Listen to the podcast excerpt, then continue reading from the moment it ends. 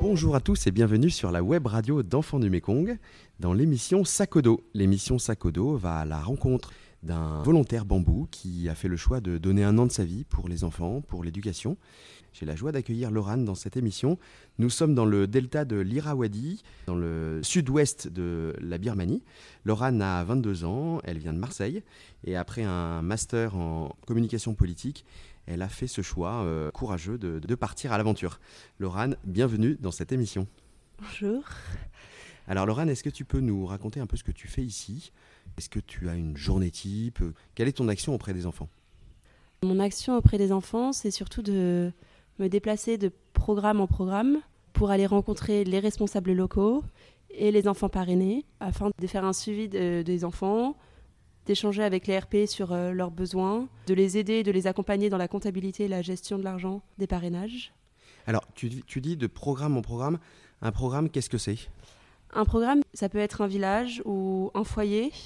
C'est un lieu où, suite à une demande d'un responsable local, EDM a décidé de parrainer des enfants pour qu'ils puissent accéder à l'éducation. D'accord, donc c'est un, un birman qui est venu voir l'association et qui a dit dans mon village, il y a des familles qui ont des grosses difficultés. Est-ce que vous pouvez nous aider? Tout à fait.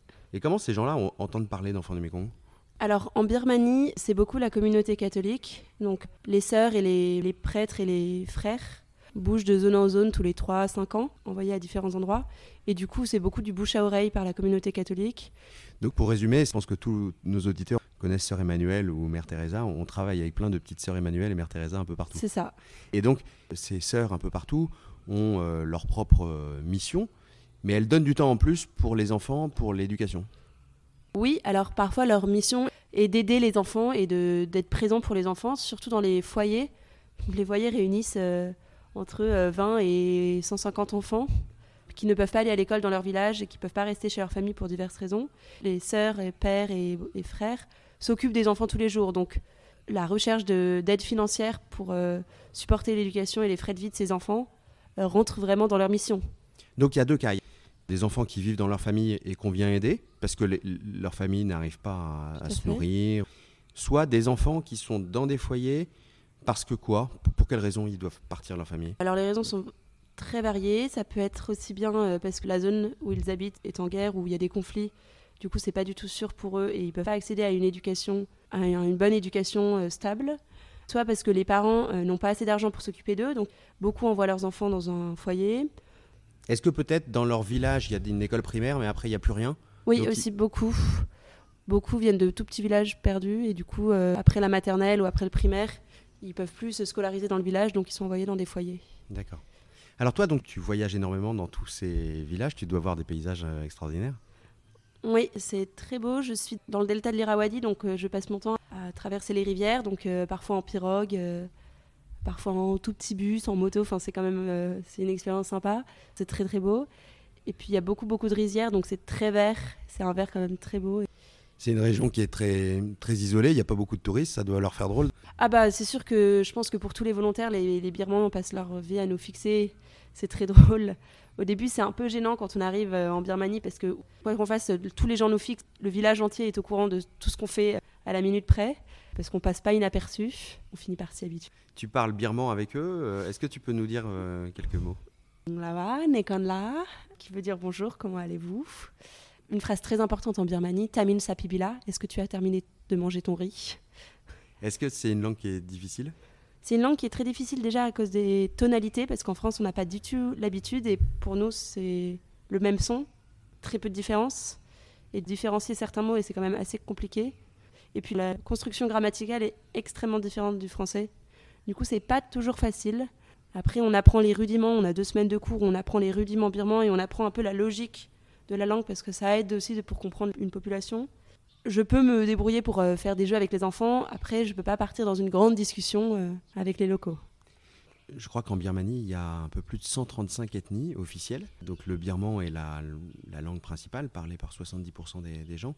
Mais toi, dans tes villages, Est-ce que tu dois aussi rencontrer d'autres minorités ethniques? Et dans ces cas-là, ça doit aussi complexifier les, les, échanges et, et quelle minorité Moi, j'ai surtout des Karen qui sont une minorité quand même très importante euh, en Birmanie, donc qui parlent Karen. Donc là, c'est un autre, un autre dialecte. C'est un autre dialecte qui n'a rien à voir, que je ne connais absolument pas, à part grand-mère, parce que les sœurs Karen, je les appelle grand-mère. Tout est en birman, obligatoirement, donc finalement, ils apprennent le birman. Et euh, avec mes responsables locaux, je parle en anglais. Donc finalement, euh, ils comprennent quand je dis quelques mots de birman. Et ma zone, quand même, de l'Ayardi, il y a énormément de birmans, de Bamar, qui parlent le birman. Le Bamar, c'est le Bamar, c'est le birman. C'est l'ethnie principale qui parle le birman. Le birman est vraiment très étendu dans ma zone, tout le monde le parle. Je rencontre quelquefois des jeunes qui parlent d'autres langues, mais j'ai pas de souci de communication. Donc tu couvres euh, un grand territoire, beaucoup de, programmes de parrainage. Tu en as combien à peu près euh? Pour l'instant, j'en ai 21 et puis j'en ai certains euh, qui sont en prospection, c'est-à-dire je me rends dans les lieux suite à une demande d'un responsable local et j'essaye d'évaluer la situation, de visiter, de rencontrer les enfants, le voisinage pour euh, voir si, euh, en effet, il y a des parrainages nécessaires.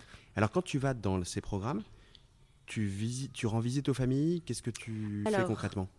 Entre un programme qui est dans un foyer et un programme dans un village avec vraiment une aide aux familles, c'est très très différent. L'aide aux familles, j'en ai principalement dans les bidonvilles autour de Rangoon. Je peux m'y rendre surtout les week-ends. La semaine, les enfants sont souvent à l'école. Dans ce cas-là, je me rends dans la famille, je rencontre euh, les parents, les frères et sœurs, j'échange avec eux. S'il y en a qui sont par exemple en terminale, je vais euh, discuter avec eux de l'orientation professionnelle, de ce qu'ils veulent faire après, je vais essayer de les aider. Donc ça peut durer très longtemps, certains durent deux heures. Et il y en a, euh, c'est un petit qui a 5 ans, donc finalement entre 4 et 5 ans, il ne s'est pas passé grand-chose. C'est plus, euh, j'arrive, je discute avec les parents et c'est beaucoup plus rapide. Et donc l'association aide ces jeunes au-delà de l'école, essaie de les accompagner dans les études supérieures dans ce qu'ils veulent faire plus tard. Et toi, c'est aussi une partie de ta mission? C'est aussi une partie de ma mission, tout à fait. Ce qu'on veut, déjà quand ils arrivent en terminale, c'est très très bien, parce qu'il y a quelques années, ce n'était pas le cas. Et encore dans certains villages, c'est quand même fantastique. Quand une personne dans le village va jusqu'en terminale, euh, il est admiré par tout le village. Nous, ce qu'on essaye de faire derrière, c'est de leur faire réfléchir à ce qu'ils aiment, ce qu'ils sont, dans quoi ils se projettent, parce que c'est des sujets qui ne sont pas du tout discutés en Birmanie. C'est souvent, euh, tu reprends le commerce de tes parents ou tu vas travailler là où tu as une opportunité. C'est pas du tout une réflexion sur euh, tu travailles en fonction de ce que tu aimes. On essaye de les faire réfléchir là-dessus et on organise euh, des ateliers d'orientation, donc c'est plutôt euh, un format d'une journée ou des forums d'orientation et là c'est plutôt un format d'un week-end où ils ont l'opportunité de rencontrer des professionnels, d'échanger avec eux, de leur poser des questions, de découvrir des nouveaux métiers et on a des super retours. Les jeunes sont vraiment très intéressés, très investis. C'est passionnant tout ça. Est-ce que parmi toutes ces rencontres d'enfants, de familles, il y en a une qui t'a particulièrement touché Beaucoup d'histoires sont vraiment très très touchantes. Euh, il y en a certaines qui marquent vraiment et qui sont vraiment très très dures. Par exemple, qui viennent d'être parrainés, un petit garçon de 5 ans et sa sœur de 4 ans, qui ont été abandonnés par leurs parents euh, à l'âge de 2 ans. Les parents sont juste partis en les laissant dans la maison. Et c'est au bout de quelques jours que les voisins ont découvert qu'en fait les enfants étaient euh, tout seuls dans leur maison sur pilotis.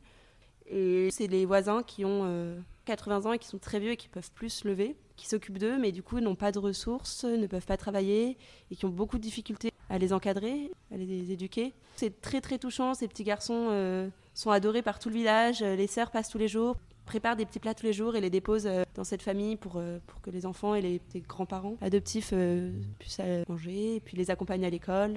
Ils sont finalement éduqués par tout le village et c'est vraiment très touchant. Ces enfants vont être parrainés Sont maintenant parrainés depuis un mois.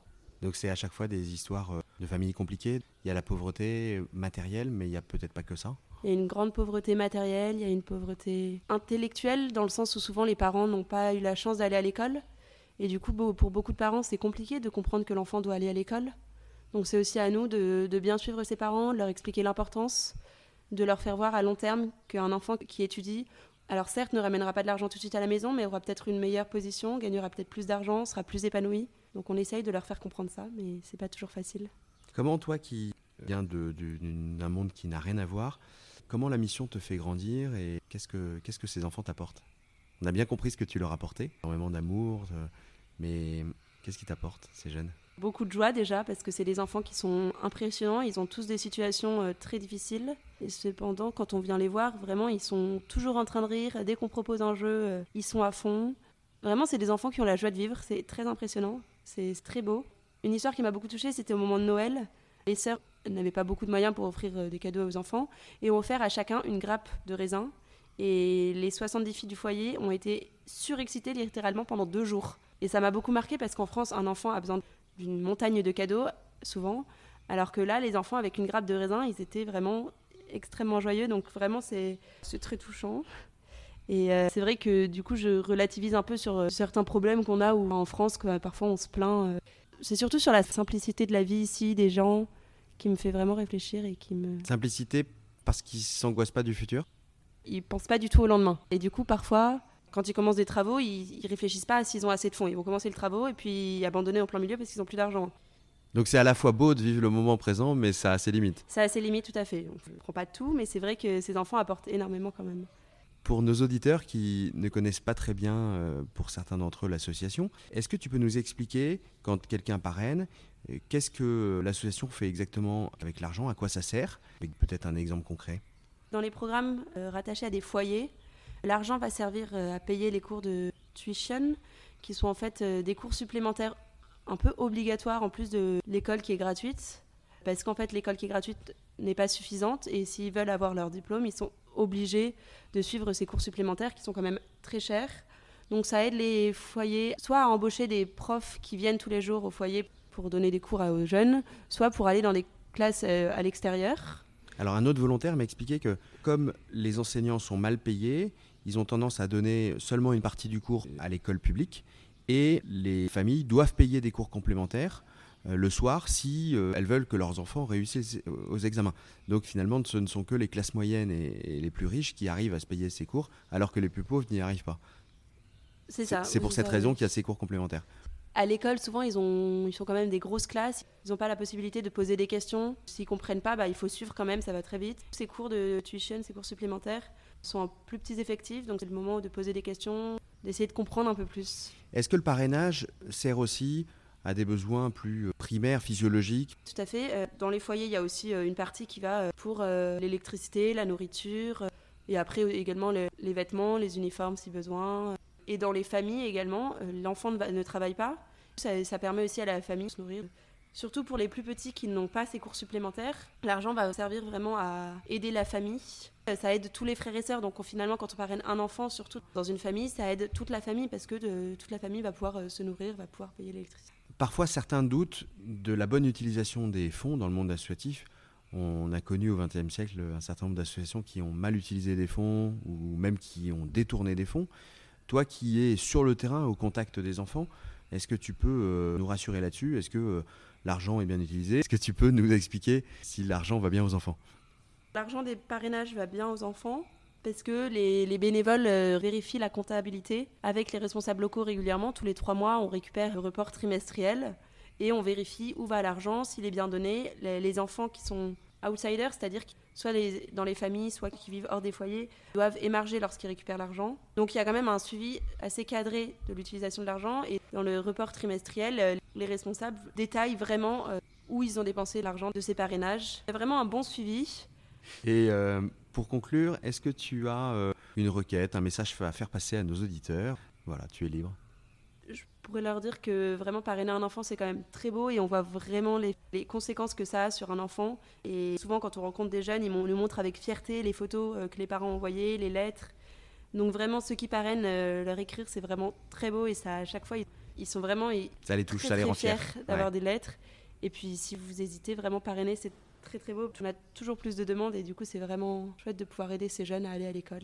Parmi tes 21 programmes, il y en a sur lesquels euh, tu as besoin de parrains là il y, a, des enfants qui attendent sur beaucoup de programmes, j'ai des demandes de, parrainage, principalement le nord de ma zone, euh, qui est quand même une zone de conflit avec beaucoup d'enfants réfugiés qui ne peuvent pas rester dans leur village à cause de la situation pas du tout stable. Là, il y a toujours plus d'arrivages et les responsables locaux, les religieux essayent d'ouvrir des infrastructures pour les accueillir, mais c'est vrai qu'ils n'ont pas les moyens. Et du coup, il y a beaucoup de demandes. On mettra sur ta page, euh, Laurent, les programmes de parrainage sur lesquels euh, les gens pourront euh, se lancer dans l'aventure s'ils le souhaitent. Merci beaucoup de ce temps passé ensemble et puis bonne fin de mission. Merci. Merci d'avoir écouté ce podcast de l'émission Sakodo. Vous pourrez découvrir d'autres aventures de volontaires bambou sur le site internet enfandumekong.com dans la rubrique Actualité. mais aussi sur toutes les plateformes de podcast, Deezer, Spotify, SoundCloud, Apple Podcast, Google Podcast. À bientôt.